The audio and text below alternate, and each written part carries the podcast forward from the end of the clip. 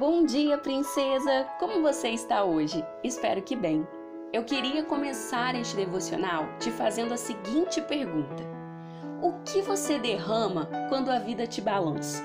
Se você fosse uma garrafinha de água, uma garrafinha PET, e a vida te espremesse e te balançasse, o que você derramaria? Para responder essa pergunta, eu queria ler com você dois versículos que estão no livro de 2 Reis, capítulo 5, versos 1 e 2, que dizem assim: Naamã, o comandante do exército da Síria, era muito respeitado e estimado pelo rei do seu país, porque, por meio de Naamã, o Senhor Deus tinha dado a vitória ao exército dos sírios. Ele era um soldado valente, mas sofria de uma terrível doença da pele. Num dos seus ataques contra Israel, os sírios haviam levado como prisioneira uma menina israelita, que ficou sendo escrava da mulher de Naamã. A Bíblia não nos revela o nome dessa menina, mas isso não impede de que possamos aprender muito com a sua história. Após Israel ser derrotado pelo exército sírio, comandado pelo valente soldado Naamã, a nossa menina foi sequestrada e levada à força para a Síria, onde passou a servir a esposa de seu sequestrador, Naamã.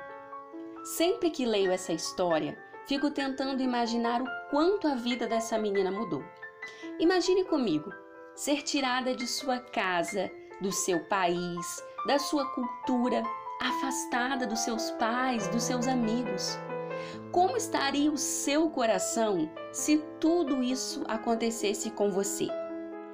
Se seguir novos caminhos, como ir morar fora para estudar e trabalhar, já é difícil e doloroso, imagine quando você não pediu por isso e foi arrastada para essa realidade. O coração daquela garota deveria estar cheio de amargura, tristeza ira. Afinal, além da certeza de estar longe de quem ela amava e de toda a sua vida, dos seus sonhos, ela ainda tinha que servir a família daquele que foi responsável pela vitória contra o seu povo, o responsável pelo seu sequestro. Mas não era assim que o coração daquela garota estava. Como sabemos disso? Analisando o comportamento daquela garota. Ao adentrar a casa de Naamã, nossa menina descobriu que o soldado estava enfermo. Ela poderia muito bem ter cruzado os braços e se satisfeito com os dias de dores e de humilhação que o seu senhor enfrentaria. Todavia, esta não foi a escolha feita por aquela garota. Ao invés de usar sua dor para ferir o outro, a menina decidiu semear amor e ajudar. Movida pelo amor e pela fé que carregava, a garota contou à esposa do patrão sobre alguém que poderia ajudá-lo, sobre um homem que poderia curá-lo.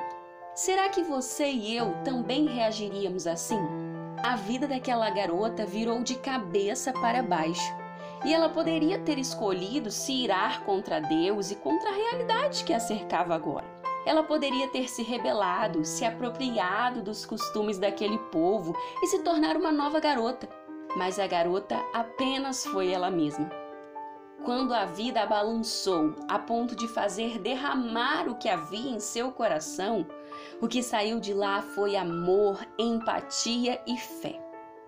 Em muitas situações da vida, nós somos balançadas pelas circunstâncias também. Somos balançadas de tal maneira que o nosso coração tende a derramar o que carregamos. Pode ser amor e fé, como aquela garota, mas também pode ser fúria, mágoa, rancor, ira. Nós precisamos estar atentas, meninas, ao que carregamos em nosso coração. Por isso eu te pergunto mais uma vez: o que será que você derramará quando a vida te balançar? O que será que eu irei derramar quando eu for balançada pela vida? Que nós possamos estar atentas ao que tem ocupado espaço no nosso coração. Te convido hoje a pensar sobre isso e a começar a fazer uma faxina em tudo aquilo que você encontrar no seu coração que não for agradável a Deus. Está bem? Tenha um dia abençoado e até mais.